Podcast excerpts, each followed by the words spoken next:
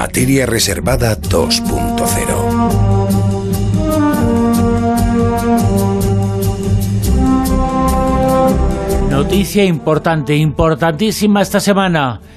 El conocimiento, la denuncia sobre el espionaje telefónico que sufrió el presidente del Parlamento catalán.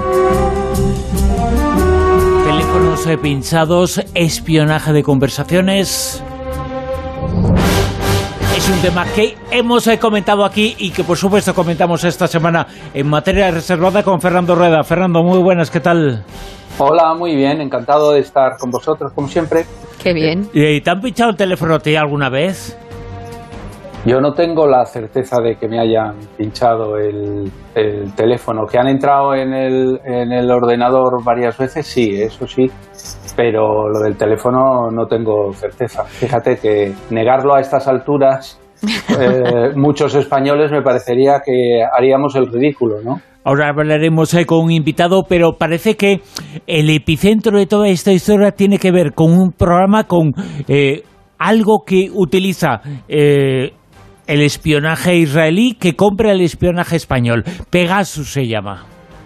Sí, bueno, la, noticia ha saltado esta semana tras una investigación de The Guardian y El País que decía que el presidente del Parlamento de Cataluña, Roger Torrent, pero también otros como Ernest Maragall y, otros, eh, habían eh, sufrido mm, la invasión en sus teléfonos de un virus que es eh, Pegasus, que es un virus que fabrica una empresa israelí que se llama NSO Group y que supuestamente solamente los vende a, gobiernos, ¿no?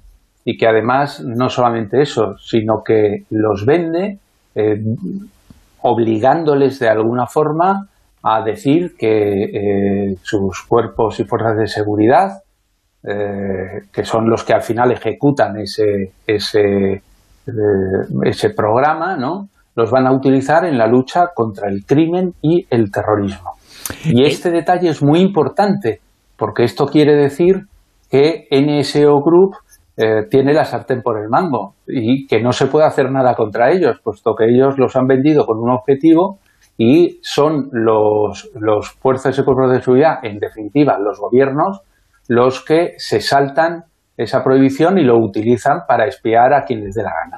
Y siempre se ha hecho, el espionaje siempre ha utilizado con diferentes eh, formas, antes más eh, manual, ahora más eh, tecnológico, pero el pinchazo, el escuchar las conversaciones entre los teléfonos, antes el pinchazo auténtico por teléfono. Sí, porque este es el, un sistema que sirve para obtener información en redes que es muy difícil descubrir lo que traman y cómo actúan, si no eh, sabes eh, lo que hablan entre, entre ellos. Hasta hace prácticamente 20 eh, años las escuchas funcionaban, ahora nos parecerán ridículos, pero eran las escuchas de toda la vida. ¿no? Era algo, primero siempre, y esto es muy importante decirlo, para todo, para todas las escuchas, las de antes y las de ahora, las tiene que autorizar un juez. Lo que pasa es que en aquel momento el juez, eh, llegaban mm, la policía, la Guardia Civil, el CNI, la chancha, lo que fuera, eh, los mozos de escuadra y decían, eh, ahí tenemos estas sospechas y necesitamos una autorización. Entonces el juez daba una orden y con esa orden ellos iban a una compañía telefónica, que la que fuera, que derivaba una línea para que esas fuerzas de seguridad escucharan las conversaciones del, hecho, del sospechoso. ¿Cuál era el problema? El problema es que con frecuencia eran de una pésima calidad en la, recepción, hasta tal punto que muchas veces lo que tenían que hacer los policías era acercarse al domicilio de la persona que estaban investigando y pinchar ellos directamente la línea del, del teléfono. ¿no? Eh, esto además tenía otro problema añadido que era muy importante, ¿no? y es que ellos sabían quién era eh, uno de los que hablaba, que era la persona a la que estaban investigando, pero desconocían en la mayor parte de los casos, o en muchos casos, quién, con quién estaban hablando. ¿no? Mm, entonces muchas veces eh, le llamaban persona A o persona B y, bueno, lo que hacían e, era grabar esas conversaciones, que las grababan en cintas magnetofónicas y tenían que enviarle eh, esas cintas magnetofónicas enteras, todas las transcripciones, sin retocar al juez. Y luego le enviaban una transcripción de aquellas partes que ellos consideraban más eh, relevantes. Esto daba siempre, bueno, pues la posibilidad de manipular o la posibilidad de, yo qué sé, ¿no? de de que el juez dijera, ¿y por qué e, esta parte no la habéis sacado y esta parte sí? Y toda esta historia, ahora profundizamos en ella, pero toda esta historia tiene que ver, se resucita un poquito el tema de eh, la lucha en el mundo del espionaje entre Madrid y Barcelona, porque en este caso es eh, alguien muy importante en Cataluña que ha sido espiado o que dice haber sido espiado, ¿no? Ya, eh, el problema que, eh, que, tiene esto es que para, para ahora hay, luego podremos hablar de CITEL, pero ahora actualmente hay un sistema, estos sistemas son virus, ¿no? Entonces son virus que los países compran, los, los, servicios de seguridad compran y los instalan eh, allí. Pero son programas tan sofisticados que descubrir quién está detrás eh, es una deducción, pero que en realidad no lo sabes, ¿no? No lo sabes porque son programas que incluso el virus puede ser eh, borrado del teléfono y entonces descubrir quién está detrás es una tarea casi, casi eh, imposible. ¿no? Vamos a saludar a nuestro siguiente invitado. Él es eh, el responsable de la agencia de detectives en Método 3. Es una de las personas que más sabe sobre el mundo del detective, del espionaje, no lo sé, pero en Cataluña. Francisco Marco, muy buenas, ¿qué tal, Francisco?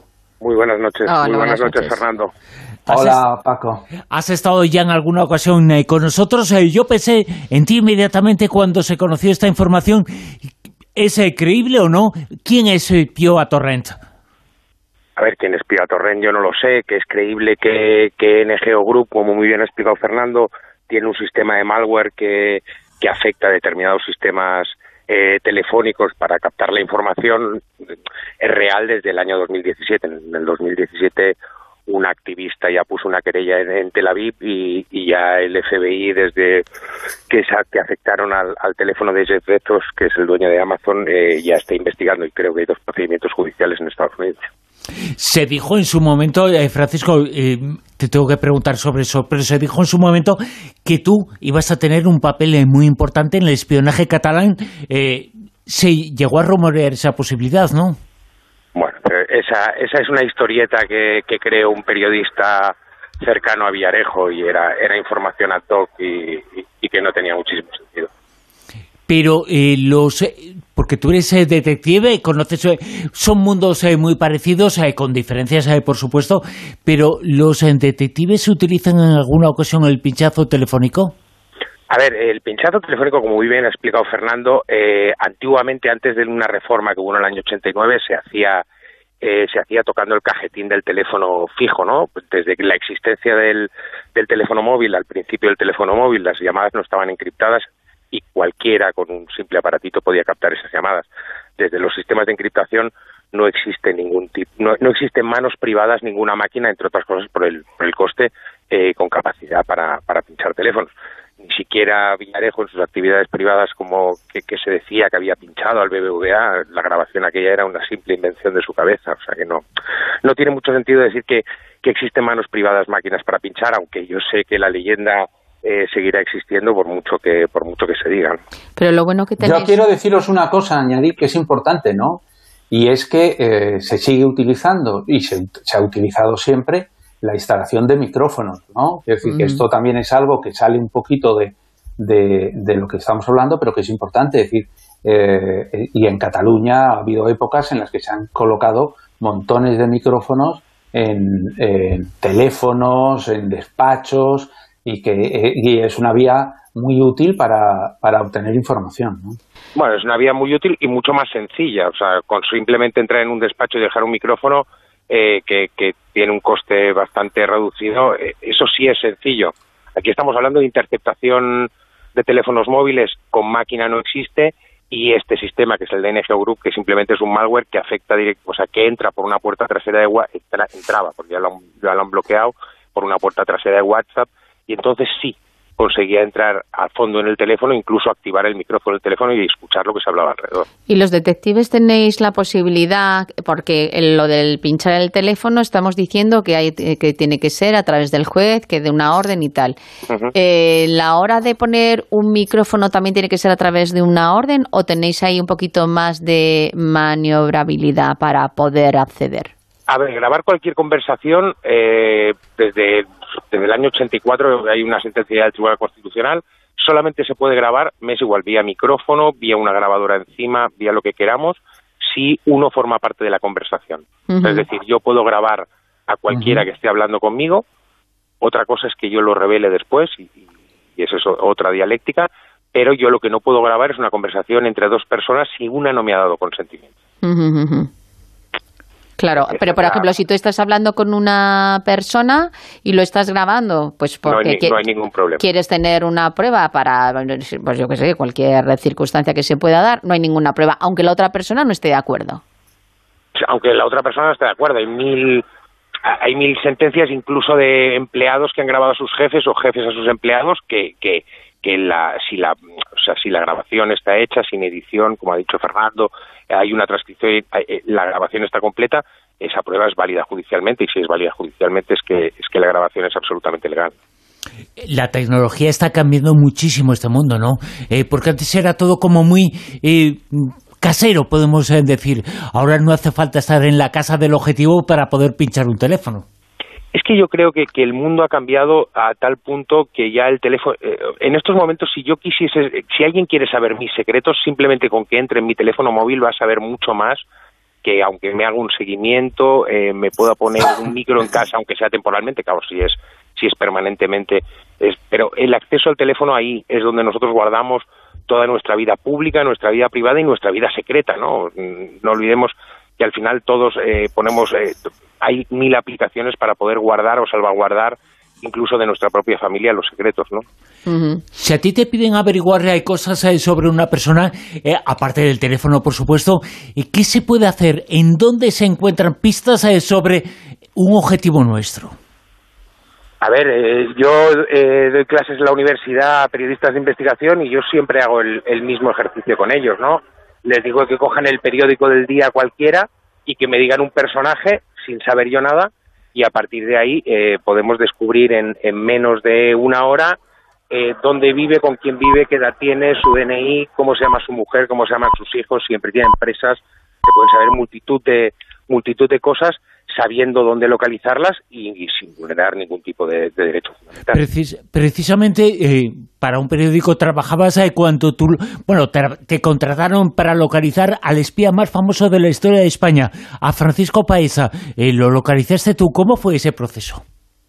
Bueno, no, eh, la historia de que fue un periódico el que me contrató tampoco es cierta. A mí me contratan vale, para... No, no, no, pero pero, no, es un error tuyo, es, es algo que se dice sistemáticamente. No, no, eh, yo localizo a Paesa en, dos momentos.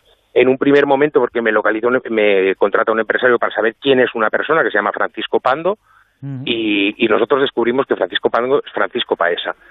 En una segunda, en una segunda vez, sí me contrató un medio de comunicación que no es un periódico, que era una, una revista. Interview. Eh, una revista eh, semanal eh, para localizarlo para y, se lo localiza, la revista hace un artículo diciendo que he sido yo el que lo he localizado, y van el director, un periodista y un fotógrafo y lo entrevistan, ¿no? O sea, no, no, tiene mucho más. Paesa era un tipo que, que la primera vez sí tiene mucho impacto porque, porque era un señor que se había dado por muerto a sí mismo, ¿no? Había sacado una esquela en el país.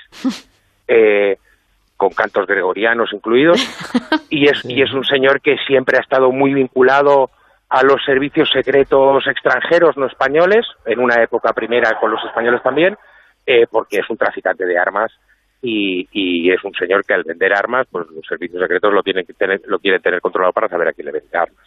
Claro, pero tú, por ejemplo, antes has comentado que en esa masterclass que les das a, tus alumnos, eh, ¿cómo haces, eh, independientemente de cualquier personaje, directamente sin salir del aula, eh, te, os ponéis a, mirar y descubrís todo eso? ¿O directamente les dices, bueno, independientemente de todos estos datos que estamos recopilando, tenéis que ir a tal sitio, a tal otro para buscar? No, lo que hacemos en el aula es con un mero ordenador y con un proyector para que ellos vean todos los pasos que se están dando. Al final, en estos momentos, eh, y más después de, la pandemia, donde se ha adelantado la digitalización entre 5 y 10 años, en estos momentos, eh, con un ordenador eh, estamos absolutamente digitalizados, vamos dejando huellas digitales allá donde pasamos sin darnos cuenta. No nos olvidemos que cada vez que entramos en Amazon le estamos regalando, estamos comprando, pero además le estamos regalando nuestros gustos literarios.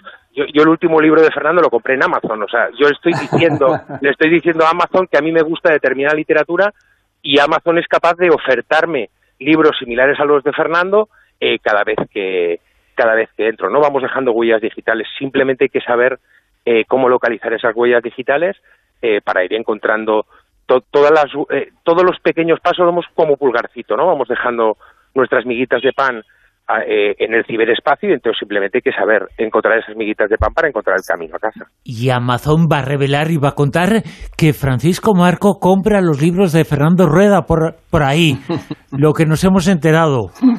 Yo no sé si Fernando compra los míos por Amazon, ¿eh? Pero bueno. yo voy a la librería. Sí. voy a la librería porque hay que ir a las librerías y más ahora, ¿eh? Bueno, sí, tienes toda la razón. Pero Fernando, Que, sepas que yo el mes de septiembre, ahora no sé si a mitades o, a finales, ya está, ya está casi en galeradas, sale un libro mío sobre el comisario Villarejo y, la, y la historia de la España inventada que nos ha vendido durante, durante desde el año 73. Sí, pues, pues, pues tendrás que venir a, presentarlo, ¿eh? Oye, oye Francisco, pues tienes que hacer ya casi mm, una trilogía, porque la cantidad que tiene Villarejo de archivos, como tengas que coger y analizar o investigar todos esos archivos que tiene, pues vamos, no vas a tener vida para terminarlo. No, yo la verdad es que mm, lo escribo con, con un periodista de Madrid, eh, con Manu Bravo, y, y, la verdad es que el, archivo público, o sea, lo que estáis viendo vosotros todos los días, es de lo que menos tiramos, ¿no? Nosotros tiramos eh, con, con, muchísima información novedosa y, con muchísima información que, que no se conoce. ¿eh? Se conocerán las tropelías de los años 80 cuando estaba en el sindicato policial y cuando Felipe González pidió que lo echase,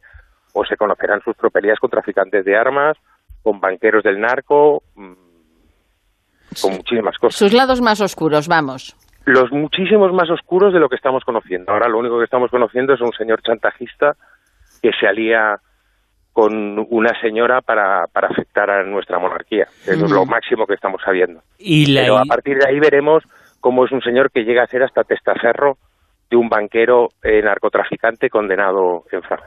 Francisco Marco, y la última información que se ha conocido sobre Roger eh, Torrent, eh, te pregunto tu opinión, solo tu opinión, ¿es espiado por Madrid hacia Barcelona, hacia el presidente de Cataluña, de la, del Parlamento catalán, o es un espionaje entre dos facciones de poder en Cataluña? ¿Qué opinas tú? A ver, yo soy catalán, quiero muchísimo a mis fuerzas y cuerpos de seguridad, pero estoy convencido que no tienen esos sistemas, eh, no tienen la capacitación eh, ni para llegar a, a, NGO ni para utilizar esos medios. ¿Y eso qué significa? Pues eso significa que, y, voy a decir una cosa que a Fernando a lo mejor se le ponen los pelos de punta, pero eso lo único que significa es que tenemos unos servicios de inteligencia que sí están capacitados y deben estar capacitados. Ajá. O sea, que tú crees que, vino ese espionaje de Madrid, ¿no? Yo, a ver, eh, yo eh? no, tengo absolutamente ningún tipo de conocimiento sobre el tema, eh, me he informado, como, como todos nosotros a través de la prensa, pero lo lógico sería que viniese de Madrid porque las fuerzas y cuerpos de seguridad catalanes no tienen esa capacitación. Francisco Marco, en La Rosa de los Vientos, eh, el detective más importante de nuestro país, estuvo durante mucho tiempo al frente de Método 3, es una persona que conoce muchísimo, muchísimo sobre lo que tanto se ha hablado durante esta semana. Son los secretos de las otras eh, personas. Es uno de los detectives insistimos en más importantes y más interesantes de nuestro país. Eh, fue el hombre que localizó a Paesa, bueno, y también se dice, ¿no? ¿Es verdad o no eso se dice que fuiste tú el que destapaste, por ejemplo, el caso Malaya? ¿O uno de ellos? No, no, el caso Malaya fue, fue una labor de, de, la Policía Nacional, del Cuerpo Nacional de Policía, con muchísima ayuda eh, del comisario Villarejo traicionando a un cliente suyo y eh, yo lo único que hice es eh, los servicios, la policía no localizaba el dinero en el extranjero de una de las personas imputadas y yo localicé en Isla de Man el gran el gran banco de dinero que había defraudado al Ayuntamiento de Marbella. A, mí es que eso es una de las cosas que más me sorprende, que como vosotros como detectives, claro, alguien que tenga mucha pericia, ¿no? En, tu caso, conseguís muchas veces cosas que parecen como un mundo imposible para las, las fuerzas de seguridad del Estado, seguramente pues porque les ponen más, más cortapisas, ¿no? No sé por qué bueno, Eh, yo, yo creo, eh, Primero hay que decir que nuestras, eh, que nuestras fuerzas y cuerpos de seguridad son eh, de las mejores policías del mundo, quizá porque estuvimos 40 años opacados y entonces hubo que, hubo que utilizar mucha inteligencia y mucha artimaña ¿no? para llegar. Pero al final no nos olvidemos, eh, la policía, si quiere saber si alguien tiene una sociedad en Malta, tiene que pedir una comisión relatoria y eso significa pedírselo a un juez, que el juez lo autorice, salir de España, ir a la policía maltesa, que la policía maltesa pase los filtros, que la fiscalía lo apoye, que lo hagan y entonces se, haga. Yo al final eh, lo único que tengo que hacer es irme al registro mercantil de, de Malta, eh, tener o saber cómo tener acceso a la información y sacar la información. Claro. Para mí eso son cinco días y a lo mejor para, para una investigación oficial esos son seis meses, ¿no? y, para una persona que no está ni en un sitio ni en otro es toda la vida y no lo consigue. bueno, pero yo al final al final me dedico a eso y, y, además me habéis puesto con lo de Malaya el ejemplo más fácil porque si, en, si de verdad yo estoy especializado en algo, eh, no es en localización de personas ni en ni en espionaje, sino en, localización de dinero oculto, ¿no? En mm. localización del fraude y la gente que, que no quiere pagar, eh, dónde tiene el dinero, cómo está viviendo, ¿no? Pues, esa es mi gran especialización. Pues entonces tienes que tener mucho trabajo. ¿Y conoces algo sobre los Puyol? Sí, conozco algo de los Puyol. Sí, tiene mala intención esta pregunta a propósito de lo que decías. ¿eh? Pero a ver, eh, de los Puyol conozco como cualquier ciudadano catalán y español, quizá un poco más, porque obviamente yo, yo estoy aquí en, en, el territorio y al final, quieras o no, yo manejo información que, que no se conoce. Bueno, y hemos visto que ahora simplemente los han procesado y va a haber un juicio y, y, y sabremos dentro de unos meses, llevamos ya seis años, sabremos dentro de unos meses si realmente la bolsa de dinero que tenía en el extranjero provenía de la corrupción o, no. Francisco Marco, ha sido un placer estar contigo. Ha sido un placer, eh, tú igual no lo percibes, eh, pero tener a alguien en el programa que es un personaje de película, lo que conoces y lo que has hecho. Eh, algún día lo harán, ¿eh? Francisco. Bueno, pero tú tienes uno que... Fernando también es bastante de película, ¿eh? No nos olvidemos que a Fernando, que a Fernando le han entrado en casa, le han cogido el ordenador, le han... Bueno, a mí me gustaría también saber mucha de la información que sabe Fernando. No, no, si no peleéis, si ahora cogemos directamente un director de cine y una productora y hacemos los guiones, no hay, no, hay problema. Yo como queráis. Yo, con Fernando voy a, casi cualquier sitio. Claro. Oye, una cosa importante, eh, Francisco, que en septiembre nos vemos, ¿no? Con tu nuevo libro. Bueno, eso espero. Conmigo y con, Manu Bravo, que es el que lo escribe conmigo, es un tío magnífico que no lo conocéis y, es tiene una pluma como, como los dioses. Fenomenal. Francisco, mil gracias. Gracias a vosotros. Un abrazo. Un abrazo. Un abrazo. Siempre nos sorprende, siempre tiene informaciones. Eh, no deja, no da puntada sin, eh, sin hilo, o hilo sin puntada, no sé si lo digo al revés o lo digo al derecho. Eh, Fernando Rueda, qué interesante todo lo que nos cuenta siempre Francisco Marco. Sí, porque ha, eh, vivido y en, las alcantarillas y las ha trabajado y, bueno y ha hecho ha hecho un, gran trabajo ¿no? en, todos los temas ¿no? Yo discrepo en alguna cosa eh, con él, pero bueno, ahora cuando contaremos la historia, yo ofreceré mi versión sobre, sobre el tema, ¿no? Vamos a conocer un poquito la historia de los eh, pinchazos eh, telefónicos. Cuando se dice así, es que antiguamente se hacía de esta forma. Se pinchaba el teléfono realmente, se pinchaba la línea, ¿no?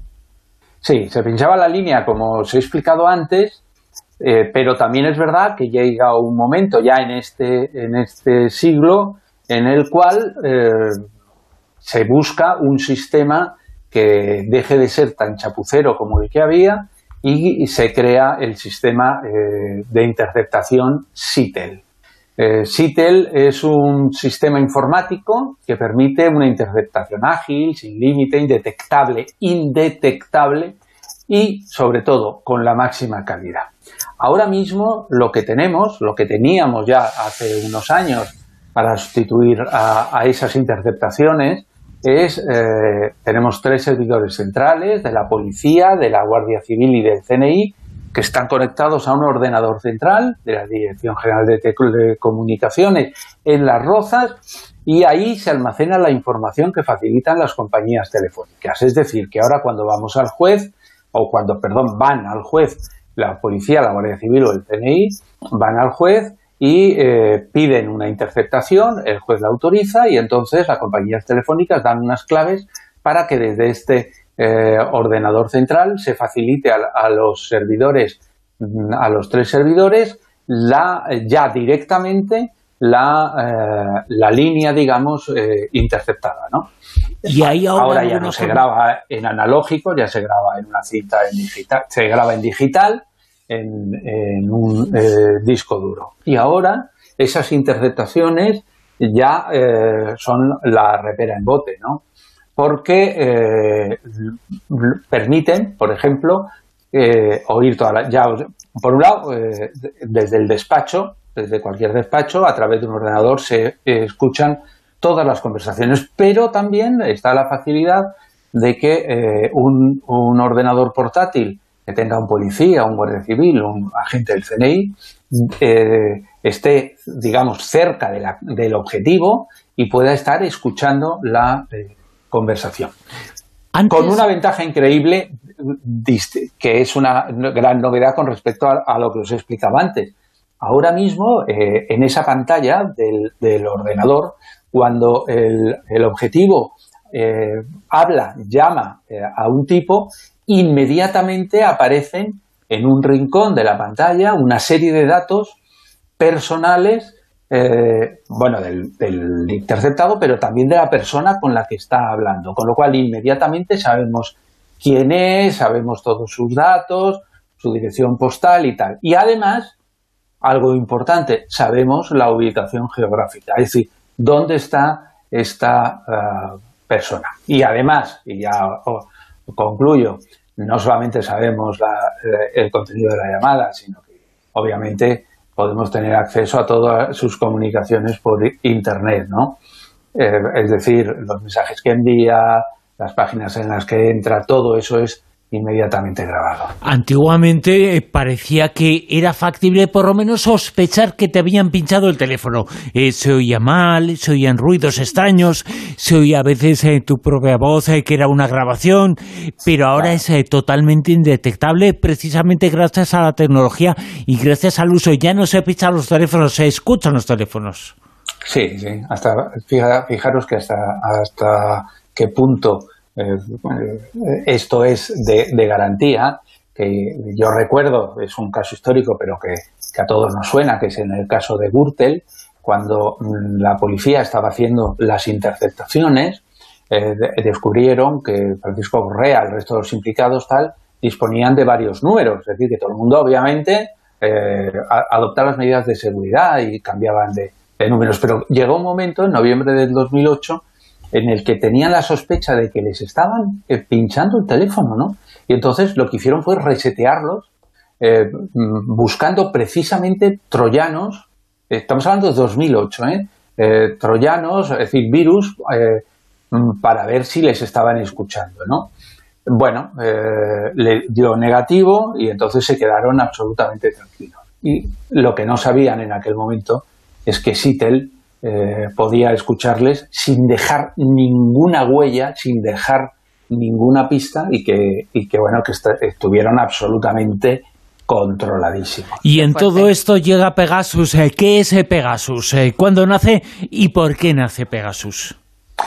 Pues Pegasus nace porque se necesita tener un control, que como decía antes Paco Marco, se necesita tener un control total del teléfono, porque ahora mismo eh, lo que eh, el teléfono lleva, lo ha dicho muy bien, nuestra vida pública, pero lleva también nuestra vida privada, ¿no? Y entonces, eh, bueno, pues a veces necesitamos escuchar a, alguien y necesitamos tenerle absolutamente controlado. Y más aún, yo me atrevería a decir, a veces necesitamos escuchar a alguien eh, sin la autorización judicial, ¿no? Y entonces lo que eh, se hace es meterle un virus. Ahora, ¿qué es, eh, ¿qué es lo que hace NSO Group? NSO Group es una empresa israelí. todas estas empresas tienen alguna relación con el gobierno israelí y entonces lo que hacen es diseñar el programa, pero necesitan meter el programa en los ordenadores, ¿no? Y, eh, que son los teléfonos. Entonces, claro, esto es, eh, digamos, eh, más complicado. Entonces, ellos, ¿qué es lo que hacen? Veréis, todos los programas de, que, utilizamos, WhatsApp es, el caso último, tienen vulnerabilidades. Entonces, hay hacker, hay gente en el mundo de la informática que se dedica por deporte a buscar vulnerabilidades en cualquier tipo de programas, en Google, en todo, ¿no? Entonces, una parte de ellos lo que hacen es, cuando descubren esas vulnerabilidades, se las regalan o se las venden a las propias empresas, que rápidamente lo, las compran y tapan ese agujero que, que tienen. Pero hay otros hackers que lo que hacen es venderlas al mejor postor. Y, y NSO Group es una de esas empresas a las cuales van los hackers y le dicen, hemos descubierto en WhatsApp eh, que tienen un agujero por el cual se puede penetrar. Entonces, en ESO Group les, les paga una considerable cantidad de dinero y aprovecha esa vulnerabilidad para que sus clientes metan esos programas, eh, en este caso Pegasus, que ellos eh, han, han, adoptado. ¿Qué es lo que pasa? Que esto vale mientras la compañía no detecte que tiene ese agujero. Claro. Y entonces eh, fue esos dos meses en los que mm, se lanzaron hasta 1.400 1.400 eh, penetraciones en, teléfonos. ¿no? Aquí os quiero dar un dato que yo encontré en el New York Times hace tiempo, lo encontré. ¿no? Y es que eh, cada, cada penetración de estas dicen que vale 77.000 euros. Es decir, estamos hablando de una cantidad de dinero eh, que es aceptable para un gobierno, que es aceptable para los cuerpos y fuerzas de seguridad del Estado, pero que no es aceptable para un cliente normal, porque excepto que sea un banco, ¿no? Digamos, todas estas cosas. Pero es que la mejor, la mejor forma de espiar ahora mismo, más que como a la antigua, ¿no? De ir detrás o infiltrarte, es pues lo que estamos hablando. Coger y, directamente controlar tu móvil para saber con quién hablas, con quién no hablas, con quién te envías correos, con quién no, y el ordenador. Y ahí ya prácticamente tienes controlada a la persona. Que claro, y en un teléfono que tienes eh, mensaje pues claro, hay eh, WhatsApp dicen, y es verdad, ¿no? Que tiene un, sistema de, garantizado de que yo mando, te mando a ti un, WhatsApp Silvia y en ese trayecto eh, no, nadie nos puede eh, descubrir lo que hemos mandado. Pero si alguien está dentro de mi teléfono, ese mensaje que yo he mandado sí que lo puede encontrar. Es decir, estamos que todas las garantías de seguridad se acaban una vez que estamos ahí. Pero es que además eh, NSO Group tiene un, sistema para poder hacer desaparecer esa, esa, penetración. Es decir, que cuando entran en el teléfono de Torrent, eh, parece ser que es a través de una llamada y entonces eh, e, ellos tienen la capacidad de borrar esa llamada. Es decir, que no hay forma de descubrir nada, ¿no? Aunque sospeches que normalmente no nos hacen una llamada de un teléfono extraño y no sospechamos. Pero aunque sospeches, ellos eh, tienen la capacidad de borrarla y tienen la capacidad de que el programa eh, no esté ahí cuando, cuando se pueda investigar. ¿no? Es decir, que estamos hablando de una tecnología que es tremenda. Pero también os digo una cosa, en la lista eh, que se publicó hace de 45 países que tenían, que habían contratado con NSO Group, yo la tengo de hace un año y pico, no aparecía España. Hace año y pico, ¿eh? Quiero decir, o dos años, es decir, que luego pudieron hacerlo.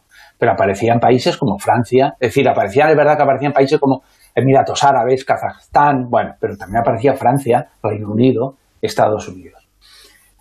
¿Qué es lo que pasa? Que ahora llega, eh, se ha producido lo de Torrent y lo de otros dirigentes, y Interior y la policía han negado haber comprado esto. ¿Y qué es lo que ha dicho el CNI? El CNI afirma que ellos, y, os lo voy a leer textualmente, actúan siempre con pleno sometimiento al ordenamiento jurídico y con absoluto respeto a la legalidad vigente. Claro, ellos dependen, quieren decir que para hacer cualquier cosa tienen que pedírselo a un magistrado del Tribunal Supremo. Yo lo único que digo es que eh, me recuerda esto al Watergate y era cuando alguien eh, hacía, eh, que decían los periodistas, negaciones que no niegan. Es tan fácil que Interior y la policía hayan dicho nosotros no los hemos contratado. sin embargo, el CNI no ha, no ha sido tan radical en esto, ¿no? Creo que eso, que eso mm, está clarito, ¿no? ¿Quién quiere saber, por lo tanto, que ha podido ordenar este ataque, este espionaje, este pinchazo telefónico? Pues yo lo que digo es, uno, que eh, ellos no eh, tenían eso, pero hay que reconocer que la policía y el CNI sí tienen y se sabe, porque esto se hace un par de años, la, empresa que es la competencia de NSO, que es Hacking Team, bueno, pues eh, que vende pues, programas similares, bueno, pues eh, le, hackearon, curiosamente, y ahí nos enteramos que el CNI eh, hasta enero de 2016 se había gastado casi 3 millones y medio de euros comprándoles programas y que la policía también. Quiere decir que están en este mercado, el como, como debe ser, ¿eh? Quiere decir, como Estados Unidos, decir, como, como debe ser. Ahora, yo hago un matiz. La Generalitat eh, usó una aplicación similar para seguir los movimientos de políticos y mozos contrarios al proceso. Esto es algo que le ha recordado el PP a Torrent, porque esto es algo que hizo la, la Generalitat. Y también me gustaría recordar que los mozos tienen mucha relación con la inteligencia israelí yo no tengo ni, ni pajolera idea pero, se entiende perfectamente lo que nos... ¿Eh? Quiero decir que, ¿Quién ha podido ser? Bueno, pues eh, posiblemente haya sido alguien del, del, Estado, ¿no? Eh, es curioso también que desde, la, desde Torrent hablan de la policía patriótica, ¿no? La policía patriótica no puede, no tiene dinero para comprar eso, ¿no?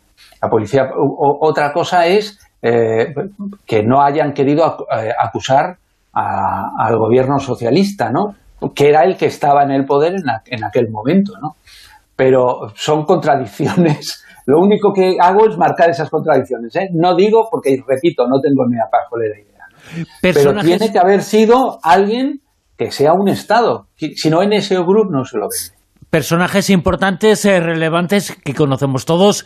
Hay muchos eh, que han sido espiados o vigilados con Pegasus, ¿no? Sí, eh, aquí os, voy a mencionar solamente algunos, ¿vale?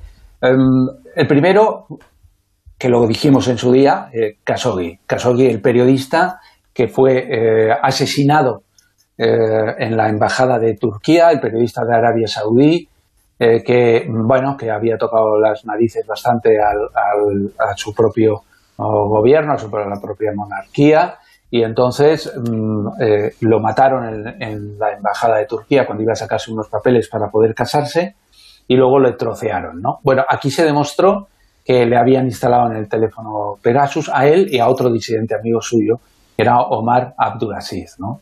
Luego está el caso que ha mencionado eh, Paco Marco, y es que eh, Jeff Bezos, ¿no? El, jefe de Amazon. El de Amazon y, el dueño del Washington Post. Eh, bueno, pues eh, esta es una historia fantástica porque aquí todo señala a Mohammed bin Salman, el príncipe heredero de Arabia Saudí, según la versión de, Bezos, como responsable de, colocarle el programa, ¿no? Porque ellos, en el 4 de abril del 2018, eh, cenaron juntos, supuestamente, porque eh, MBS quería hablar de economía con él, eh, se intercambiaron el teléfono, le mandó un mensaje esa noche y un mes después le mandó otro mensaje con un, con un vídeo que obviamente pinchó Bezos para ver qué es lo que era y una vez que pinchó, pues metió el, el Pegasus. A, a, partir de ahí le investigaron ¿Y cuál era el punto débil que salió de su vida privada de Bezos? Pues, joder, que estaba con, una chica y que, y que se iba a separar de, su mujer, ¿no? Bueno, pues el, eh, resulta que Bezos empezó a apoyar a, a Khashoggi y entonces se soltó con las narices al príncipe y a partir de ahí le mandó un, mensaje el, propio príncipe a, a Bezos diciendo abrir comillas, discutir con una mujer es como leer un acuerdo de licencia de software. Este no entendió nada hasta que unos días después un periódico, National Enquirer, le, eh, le llamó para decirle que eh, tenían información sobre él relativa a, su, a una relación que tenía con una, con una mujer, ¿no? Bueno, esa información se basaba en los eh, WhatsApp que tenía en su teléfono. ¿Cómo obtuvieron esos WhatsApp? Pues gracias a Bezos y gracias a que el príncipe le había metido el, el, programa espía. Y, pero eh, otra cosa más simple, que es la de, simple, bueno, entre comillas, ¿no? Eh, es lo de México, ¿no? Al menos desde 2014 el gobierno de, mexicano, pues que había comprado Pegasus y otros programas, bueno, pues utilizó todo eso con eh, periodistas, con activistas, con, con, una serie de gente. ¿Para qué? Bueno, pues se ha demostrado que se utilizó, por ejemplo, contra tres promotores del impuesto a, las bebidas azucaradas eh, que estaban en contra de la obesidad. Bueno, pues se lo instalaron. A unos abogados que eh, investigaban la desaparición de 43 estudiantes en Ayotzinapa, también.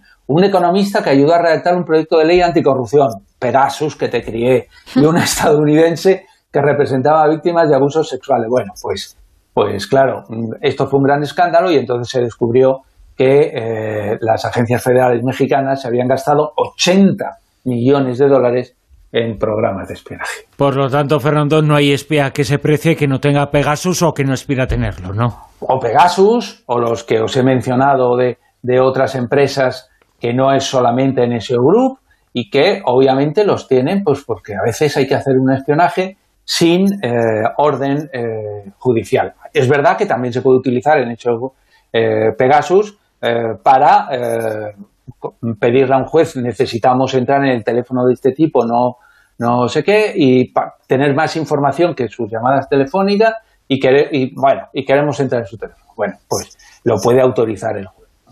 Tiramos de la manta, Fernando, ¿te parece? Adelante. Venga.